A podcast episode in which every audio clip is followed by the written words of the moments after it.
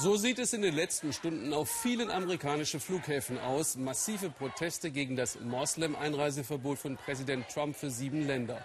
Und Riesenerleichterung bei wenigen, nachdem eine Bundesrichterin gegen die Abschiebung jeder mit gültigen US-Visa entschieden hatte. Herzlich willkommen zum Weltspiegel. Heute auch mit Reportagen aus Gambia, den Philippinen und der Ukraine. Was für ein Chaos. 90 Tage Einreiseverbot selbst mit gültiger Arbeits- und Aufenthaltserlaubnis. Begründung, er wolle radikale islamische Terroristen fernhalten. Dieser Erlass von Präsident Donald Trump ist eine Zäsur. Drei US-Bundesstaaten prüfen Klagen, weil sie den Erlass für verfassungswidrig halten. Das Einwanderungsland USA dürfe nicht nach Religion selektieren. Doch Donald Trump löst Wahlversprechen ein. Und wenn sie Schlagzeilen produzieren wie sein Bekenntnis zu Folter, umso besser. Sandra Razzo über Trumps erste zehn Tage im Amt. Mogul ist sein Codename beim Secret Service. Donald J. Trump, die One-Man-Show im Weißen Haus. Keinem Präsidenten der neueren Geschichte haben die Amerikaner laut Umfragen bei Amtsantritt so sehr misstraut wie ihm. Doch er erklärt den Tag seiner Amtseinführung gleich zum nationalen Tag der patriotischen Hingabe. Wir können Trump nicht nach herkömmlichen Standards beurteilen. Gerade dass er so umstritten ist, scheint ihn zu motivieren. Er ist ständig in den Schlagzeilen. Es ist immer nur Trump, Trump, Trump die ganze Zeit, auch wenn es negativ ist. Er dominiert und bekommt ständig Aufmerksamkeit. Darum könnte es ihm gehen. Die erste Dienstreise mit der Air Force One. Er lässt Fotografen und Kameraleute in sein Büro rufen. Donald Trump genießt die Insignien der Macht und alle sollen dabei sein.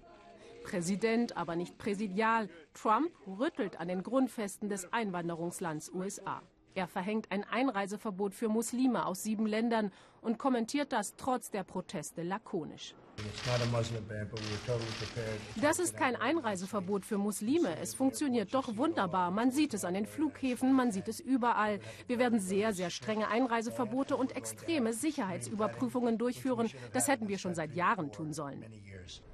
Im Weißen Haus. Fünf Tage nach Amtsantritt lädt er den Sender ABC zum Exklusivinterview. Im Kolonnadengang redet er über den Augenblick, als er den Geheimcode erhielt, mit dem er einen Atomwaffenangriff auslösen kann. Es war ein sehr ernüchternder Moment, irgendwie auch unheimlich. Bereitet Ihnen das schlaflose Nächte? Nein, ich bin überzeugt, dass ich das Richtige tue. Das ist das Oval Office, wirklich einer der großartigsten Räume. Ich lade hier die Chefs von Ford und General Motors ein, die wichtigsten Leute. Ein Interview, das schon fast zur Home Story wird. Donald Trump führt durch den Westflügel des Weißen Hauses. Er hat Bilder von seiner Amtseinführung aufhängen lassen und prahlt. Hier der Moment des Amtseids und hier vom ersten Tanz mit Melania. Hier ein Bild der Menge. Die meisten Zuschauer, die es je gegeben hat. Ganz offensichtlich eine Lüge. Seine Beraterin aber nennt das alternative Fakten. Tabubrüche im Akkord. Hier im ABC-Interview sorgt Trump mit seinen Ansichten zur Folter für Schockwellen. Ich werde mich da auf den Verteidigungsminister und den CIA-Direktor verlassen. Wenn Sie das nicht wollen, okay. Wenn Sie das wollen, dann unterstütze ich Sie. Ich will alles tun, was im legalen Rahmen möglich ist. Glaube ich, dass Folter funktioniert? Absolut. Regieren per Dekret. Und die Kameras sind immer dabei. In seiner ersten Amtswoche unterzeichnet er mehr als ein Dutzend Dekrete. Obamacare und Freihandel AD, dafür Mauerbau und Kampf gegen illegale Einwanderer. Trump setzt seine Wahlversprechen um. Konsequent sagen seine Anhänger, gnadenlos seine Gegner. Er will jede Woche eine Liste veröffentlichen mit Verbrechen, die von illegalen Einwanderern begangen worden sind. Das erinnert an die Zeit, als die Nazi-Zeitschrift Der Stürmer Listen von Verbrechen veröffentlichte, die angeblich von Juden begangen worden waren. Das signalisiert mir, dass er in der Einwanderungspolitik noch härter agiert, als viele Leute das erwartet haben. Eine gute Woche im Amt. Donald Trump macht Politik im Alleingang und sorgt für Entsetzen in Washington und der Welt. Aber er gefällt sich in der Rolle des Hardliners. Ich will hieraus einen großen Erfolg machen für das amerikanische Volk und für die Menschen, die mich in diese Position gebracht haben. Ich will mich nicht allzu sehr ändern. Ich könnte so präsidial sein wie kein anderer vor mir, mit Ausnahme vielleicht des großen Abraham Lincolns. Aber wenn ich Präsidialer wäre, dann würde ich diesen Job nicht so gut machen.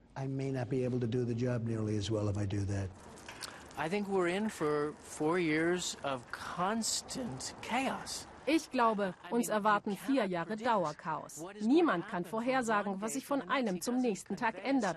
Trump fühlt sich nicht an Normalität oder Stabilität gebunden. Er vermittelt ein Gefühl der Stärke. Aber wozu er diese Stärke nutzen will und wie die amerikanische Außen- und Innenpolitik nächste Woche, nächsten Monat oder nächstes Jahr aussehen wird, davon haben wir nicht mal einen Vorgeschmack. Als das Fernsehteam das Interview beendet, will Donald Trump unbedingt noch ein weiteres Bild der Amtseinführung zeigen. Sehen Sie diese Massen, sagt er, das geht bis ganz nach hinten. Das sieht man auf den Bildern überhaupt nicht. Es ist ein Meer der Liebe. Ich nenne es das Meer der Liebe. Ein Meer der Liebe, Lügen, die nun alternative Fakten heißen und jede Menge Aktionismus. Donald Trump regiert und die Welt steht Kopf.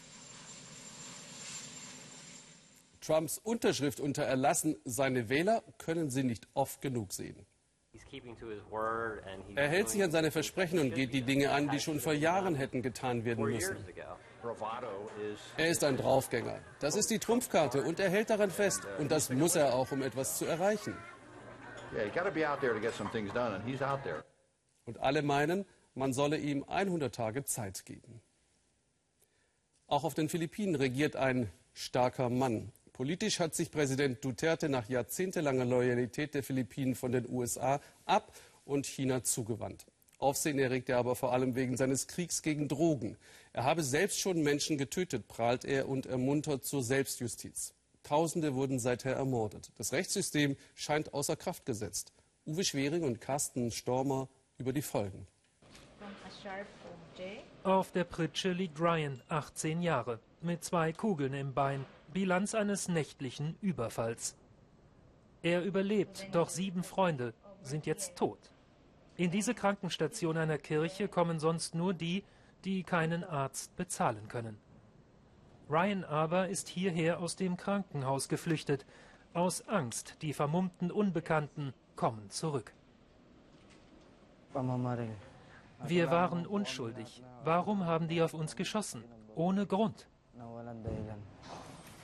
Ryan und seine Freunde, Opfer des sogenannten Kriegs gegen Drogen. Mehr als 7000 Tote in acht Monaten, laut Polizeistatistik. Doch erschossen werden nicht nur Dealer und Abhängige, auch Unschuldige sterben, selbst fünfjährige Kinder. Ryan sagt, ja, ein Freund hätte was mit Drogen zu tun gehabt, der Rest aber nicht. Seit dem Ereignis habe ich große Angst, richtige Beklemmungen. Deshalb bin ich auch noch nicht zur Polizei gegangen. Man hört ja auch, dass manchmal Polizisten dahinter stecken sollen, wenn Leute mit Drogen erschossen werden.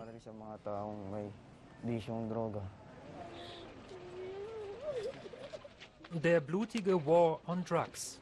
Proklamiert und toleriert vom philippinischen Präsidenten Rodrigo Duterte. Seit dessen Amtsantritt herrscht staatlich tolerierte Anarchie. Menschen sterben durch die Polizei, durch Mitwisser, Auftragsmörder. Völlig undurchsichtig, wer wen warum aus dem Weg räumt. Menschenrechtler sehen die Lage außer Kontrolle. Duterte nicht. Drei Kriminelle habe ich persönlich erledigt. Ich habe vier Millionen Drogenabhängige in meinem Land. Und solange es Dealer gibt auf den Straßen und Drogenbarone, solange wird das hier weitergehen.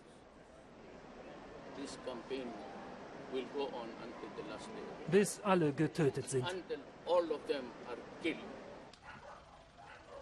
Doch Barone gehen der Polizei fast nie ins Netz, immer nur Fußvolk. Der Kampf gegen die Drogen, meist Crystal Meth, ist purer Populismus. Martialisch, sichtbar, massenwirksam. So wahrt Duterte, der starke Mann, seinen Rückhalt in der Bevölkerung. Dabei ist die Korruption im Lande eine noch größere Heimsuchung, sowie die grassierende Armut, der Nährboden für den Drogenkonsum. Dieser Krieg kennt nur Verlierer. Denn gestorben wird auf beiden Seiten. Der Einsatz für den Präsidenten endet für Polizist Romeo Mandapat in einem Hinterhalt. Er wird nur 23 Jahre alt.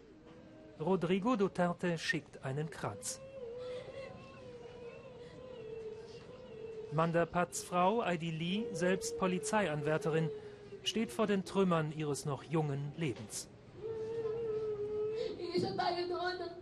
Wir haben das gemeinsam begonnen und ich habe gesagt, wir stehen das gemeinsam durch. Du hast mich geheiratet und versprochen, dass wir beide unsere Uniform tragen. Doch mit wem werde ich jetzt verheiratet sein? Nicht auszuschließen, dass untere Dienstgrade wie Mandapat verraten oder geopfert werden. Nicht vom eigenen Chef oder den Kollegen, sondern von weiter oben, um Ermittlungen zu behindern. Selbst Duterte bezichtigt hunderte Polizeioffiziere sowie korrupte Richter, Beamte und Teile des Militärs in den Drogenhandel verwickelt zu sein. Romeo war intelligent und sehr fleißig. Es geht mir sehr nah. Wir sind Staatsdiener. Wir erledigen nur, was man uns aufträgt. So sind die Befehle.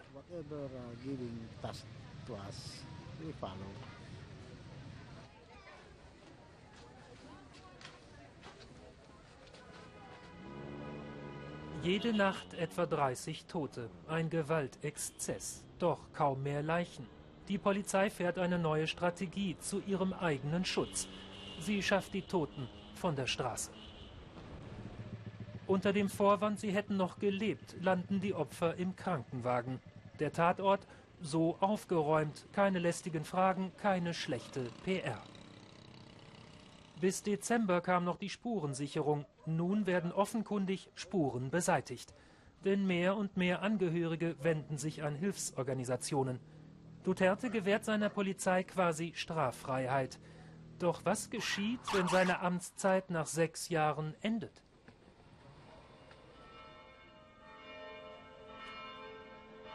Die Philippiner sind streng gläubig, die Gotteshäuser immer voll.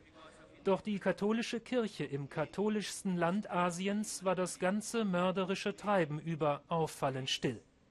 Erst langsam erwacht sie aus der Schockstarre. Die Mehrheit ist zwar für Duterte, doch das tausendfache Meucheln lehnen viele ab. Der ehrwürdige Vater Carlos Ronquillo gewährt jetzt nicht nur Gewaltopfern wie Ryan Unterschlupf, er liest auch seinem Präsidenten die Leviten. Das Blutbad müsse ein Ende haben. Der Kern allen Übels ist die Armut und die verschwindet nicht durch Tötungen. Wer einen Krieg erklärt, der schafft ein Klima der Angst und macht sein Volk verwundbar. Ein Geistlicher, der offen sagt, was er denkt, auch gegen den populären Präsidenten. In brutalen Zeiten wie diesen, fürchtet Vater Ronquillo, kann das sogar bedeuten, nicht mal die Kirche ist mehr sicher. Ryan betet, dass dieser Tag nie kommt. Er hat schon zwei Kugeln im Körper. Es gibt Kriege, die spielen sich lautlos ab, weltweit im Sekundenrhythmus, wie hinter mir dargestellt. Man braucht dazu keine Soldaten, sondern IT-Spezialisten, die Computersysteme hacken. Das Ziel? Daten sammeln, auch Sabotage. Eines der größten Schlachtfelder, die Ukraine. Tausende Attacken seit Beginn des Krieges im Osten. Das Muster, so Experten, weise auf einen großen staatlichen Akteur hin. Hackergruppen in der Ukraine sind nun zum Gegenangriff übergegangen. Ihr Ziel Moskau, das Innere des Kreml. Goldine Atay hat einige treffen können. Erst dabei wurde ihr das ganze Ausmaß des Konflikts klar und seine Gefahren auch für uns. Das Umspannwerk Pivnitschna bei Kiew. An einem Dezemberwochenende schiebt Ingenieur Oleg Seitschenko hier Dienst. Seine Bildschirme zeigen nichts Außergewöhnliches.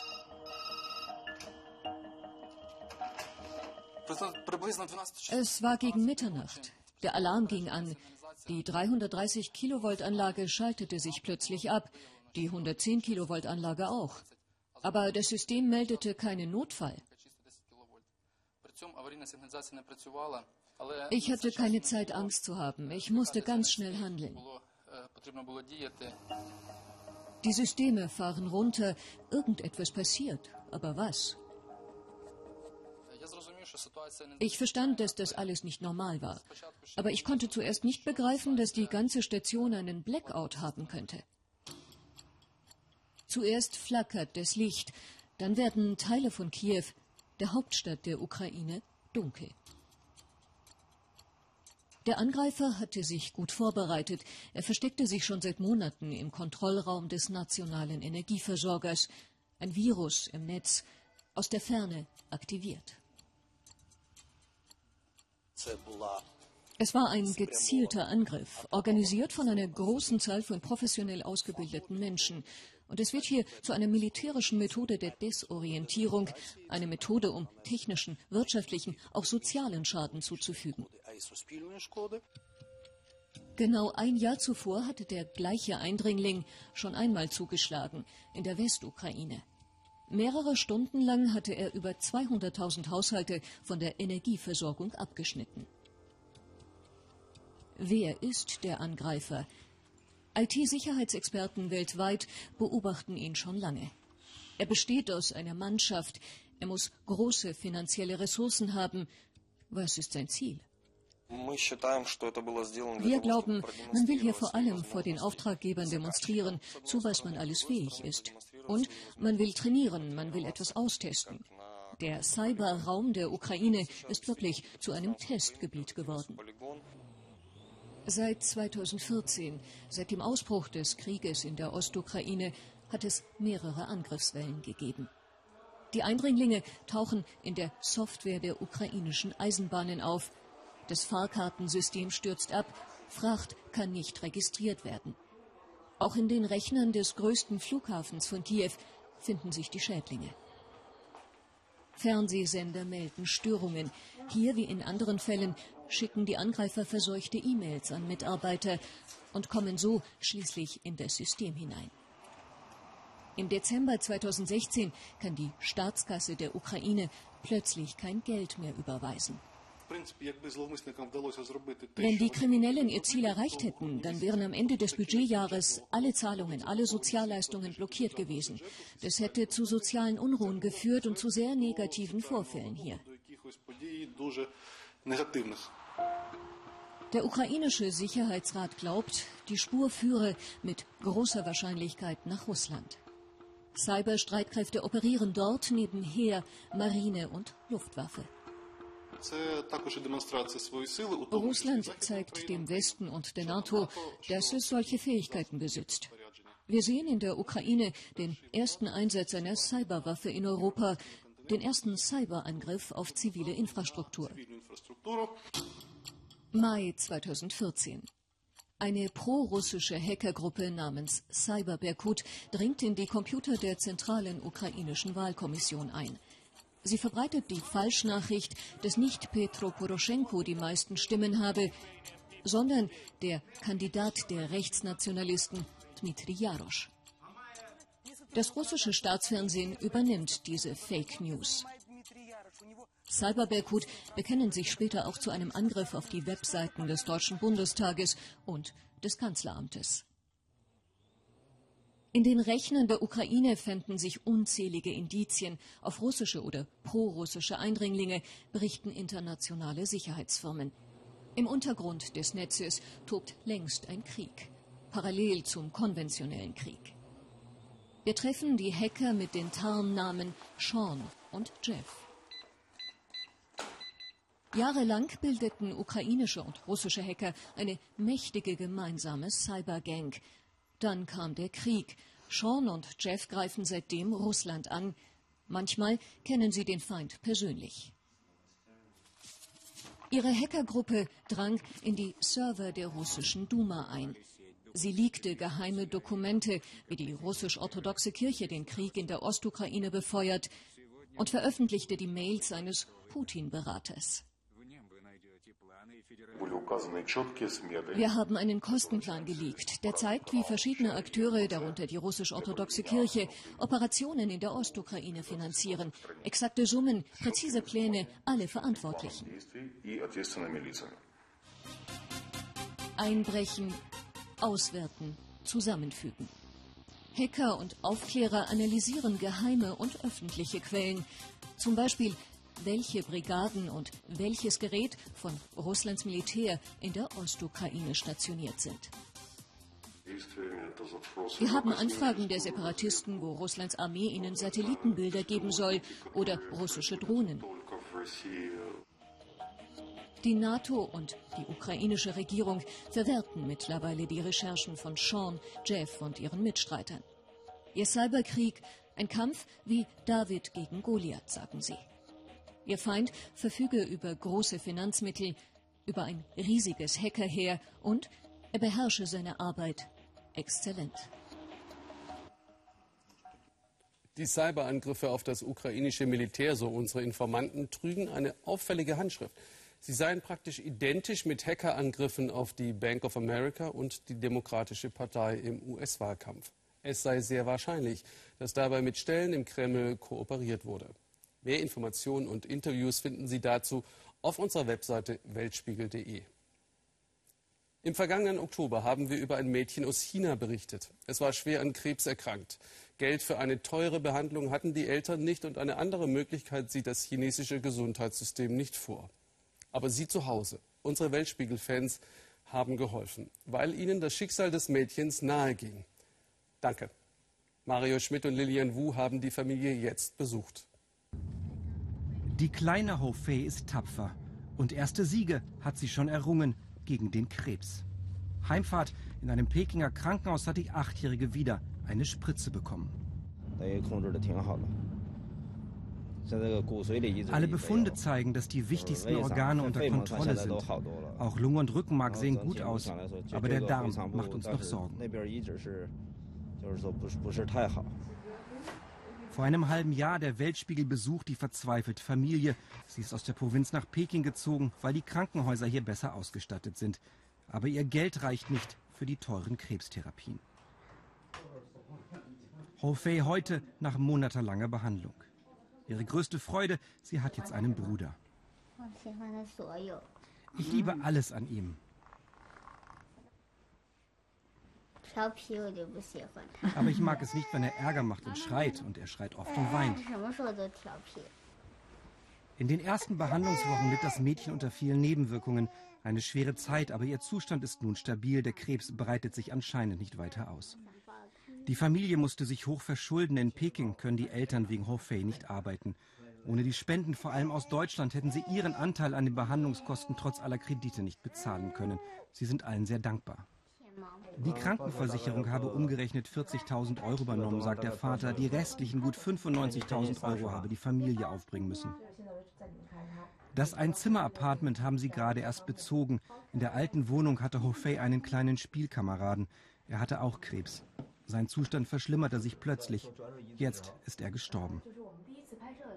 Wir sind sofort ausgezogen. Sein Name war Xiao Bao. Ich musste immer an ihn denken. Ich konnte nicht mehr in der Wohnung bleiben. Die Angst ist immer da, trotz aller Fortschritte. Aus Deutschland bekam Ho Fei auch ein Kuscheltier, einen Stoffhasen. Sie gibt ihn kaum aus der Hand. Die Behandlung können die Eltern noch einige Monate finanzieren. Mit den Spenden ist auch die Hoffnung zurückgekehrt, dass Ho Fei es tatsächlich schaffen kann. Gesund sein. Erinnern Sie sich noch? 350 Millionen Pfund pro Woche. So viel mehr Geld sollte nach dem Brexit für den Stolz der Briten übrig sein, für das nationale kostenlose staatliche Gesundheitssystem NHS. Geld, das nicht mehr an die EU fließen sollte. Das war glatt gelogen von den Brexit-Befürwortern. Stattdessen kommt es schlimmer. Die Regierung denkt daran, Teile des NHS zu privatisieren, während Patienten auf dem Gang sterben. Das Rote Kreuz spricht von einer humanitären Krise. Die Regierung winkt ab. Im Winter sei das ebenso. Ist es nicht. Juli Kurz über ein System vor dem Infarkt. Andrew Claridge wartet. Seit Tagen. Seit Wochen. Dabei hat der 50-Jährige keine Zeit zu warten. Er hat Krebs. Prostatakrebs. Es überlagert all meine Gedanken. Ich will einfach nur, dass er rausgenommen wird. Lieber heute als morgen. Andrews Eltern sind beide an Krebs gestorben. Die Angst sitzt tief, aber seine Operation wird verschoben, gestrichen. Schon zweimal in diesem Winter. Per E-Mail hat das Krankenhaus in Leeds ihn und seine Partnerin informiert, einen Tag vor der Operation. Der Grund, kein freies Krankenhausbett. Das hat mich umgehauen. In der E-Mail haben sie nur geschrieben, dass sie nach einem neuen Datum Ausschau halten. Das war's. Kein, machen Sie sich keine Sorgen oder irgendetwas Beruhigendes.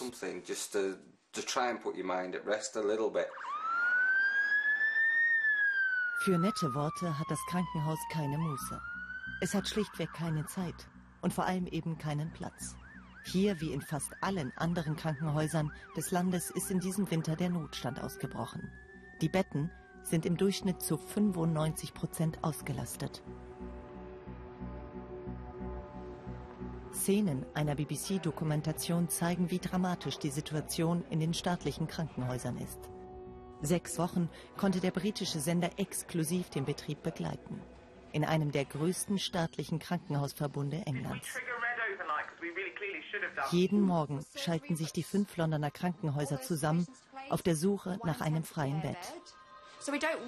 Wir haben nichts frei hier in Charing Cross. Mehrfach in der Woche gilt Code Red. Das heißt, das Krankenhaus ist voll ausgelastet. Ärzte können da nicht operieren. Sie müssen warten, bis ein Patient das Krankenhaus verlässt. Lasst uns kurz die Lage besprechen. Wir haben immer noch keine Erlaubnis zu beginnen, weil noch nicht klar ist, ob ein Bett frei ist. Das Problem ist, es ist eine dreistündige Operation, es ist Krebs und uns läuft die Zeit davon. Aber das wissen sie. Doch alles Wissen hilft nichts. Die Zeitungen sprechen von den schlimmsten Wochen seit 15 Jahren für den NHS, die Abkürzung für den staatlichen Gesundheitsdienst. Jeden Tag neue Schlagzeilen über fehlende Betten, gar über Tote. Eine Frau starb an einem Herzinfarkt, nachdem sie 35 Stunden auf einer Trage in einem Gang lag. Chaos, Krise, Notstand. Dabei war das nationale Gesundheitssystem mit seiner kostenlosen Versorgung für alle Inselbewohner einst der ganze Stolz der Briten. Es ist Teil unserer Solidarität, unserer Sozialgeschichte. In unserem Land ist das NHS mehr als nur ein Gesundheitssystem. Es bindet uns zusammen. Wenn wir unser Gesundheitssystem verlieren, das Einzige, was uns dann noch bleibt, ist die Königin und unsere englische Nationalmannschaft. Und bei der sieht man ja, was die für uns tut. Claire Gerard arbeitet als Hausärztin und auch ihr Terminkalender ist überbucht. Trotzdem fordert die Regierung, dass Hausärzte künftig sieben Tage, zwölf Stunden am Tag ihre Praxis öffnen. So will die Regierung die Notfallaufnahmen der Krankenhäuser entlasten. Völlig unrealistisch sei das, mein Claire. Wir haben jetzt schon viele Burnouts. Das Problem ist einfach, dass uns die Regierung nicht genügend Geld zur Verfügung stellt, um einen Erste-Klasse-Gesundheitsdienst zu liefern. Wir haben zwar in den letzten Jahren eine Erhöhung erhalten, aber wenn man sich die Anforderungen anschaut, die eine alternde Gesellschaft braucht, dann reicht das hinten und vorne nicht.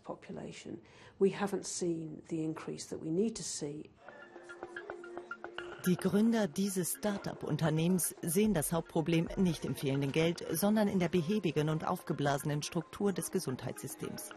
Ali Pasa hat mit seinem Team eine App entwickelt, die den Hausarzt ersetzen soll. Und so funktioniert's. Hey, mein Kopf schmerzt. Das tut mir leid. Haben Sie Probleme beim Sehen? Nein. Viele gehen direkt in die Notfallaufnahme. Dabei wollen sie nur einen Ratschlag vom Doktor. Das geht auch über ein Videotelefonat. Viele Patienten wollen sich auch nur rückversichern. Das geht auch über künstliche Intelligenz. Untersuchung per Roboter ohne physischen Kontakt. Für manche Diagnosen mag das ausreichen. Wer wirklich krank ist, wie Andrew, dem bringt das wenig. Der Krebskranke braucht keine Beratung, er braucht einen Operationstermin. Du kannst nichts mehr planen, du bist einfach nur am Tiefpunkt und hast das Gefühl, es geht keinen Zentimeter nach vorn. Das Einzige, worauf du wartest, ist dieser eine Anruf.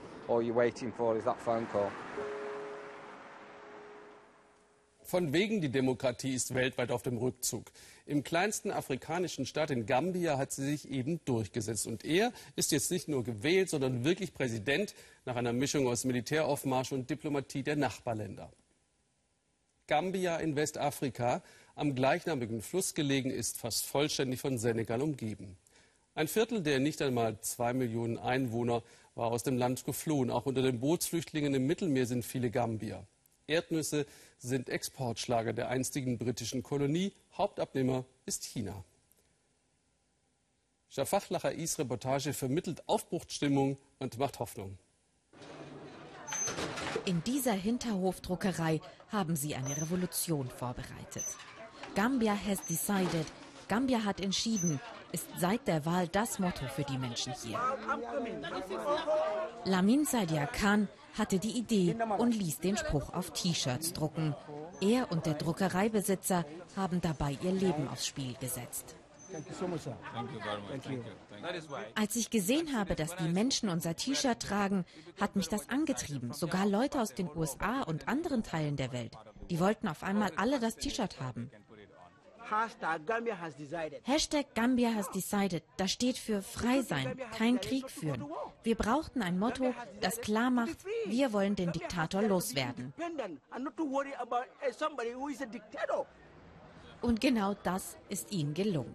Vor ein paar Wochen noch konnte Lamin seine T-Shirts nur nachts und heimlich verteilen. Jetzt geht das ganz offen. Heute soll der neue Präsident offiziell vereidigt werden und jeder will das T-Shirt tragen. Dass der alte Diktator ihr Wahlergebnis nicht anerkennen wollte, sei kein Wunder gewesen, sagen sie. Dass sie den Wandel trotzdem geschafft haben, schon. Und darauf sind sie stolz.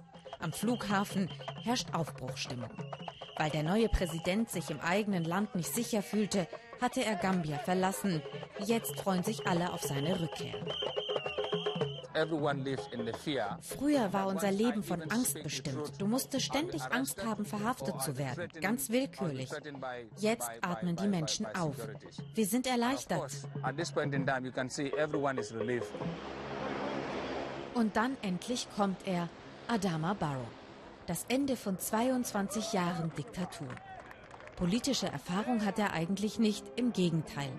Barrow hat eine Zeit lang als Wachmann in England gearbeitet, zurück in der Heimat als Immobilienmakler und Bauunternehmer. In der Opposition war er eher ein stilles Mitglied. Still, aber seriös, sagen seine Anhänger. Das war wohl sein Erfolgsgeheimnis. Er hat es geschafft, die Menschen und eine zersplitterte Opposition hinter sich zu vereinigen. Einer der Architekten hinter dem Präsidenten ist Amadou Djani. Der Universitätsprofessor arbeitet schon lange auf diesen Wandel hin. Uh, das ist ein historischer uh, Moment für uns. Ich bin sehr bewegt.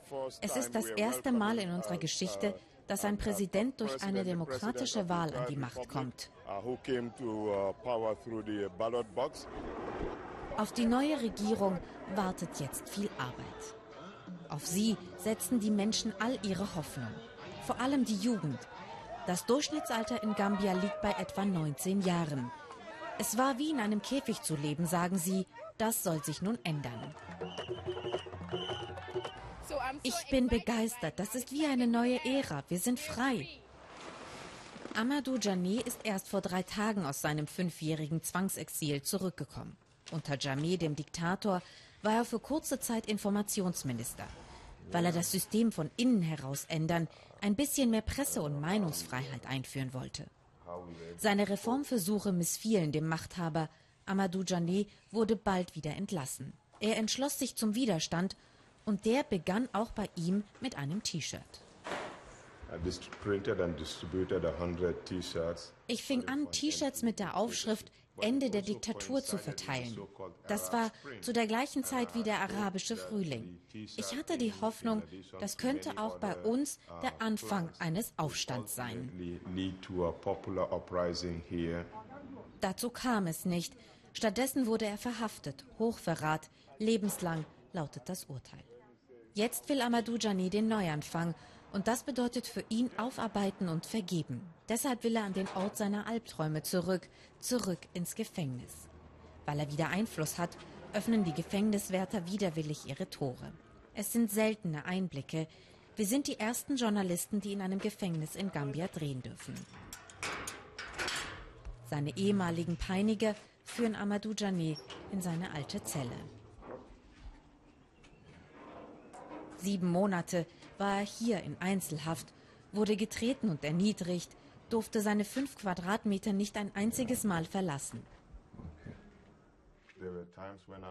Ich habe Ameisen gezählt, um mich zu beschäftigen, um den Verstand nicht zu verlieren.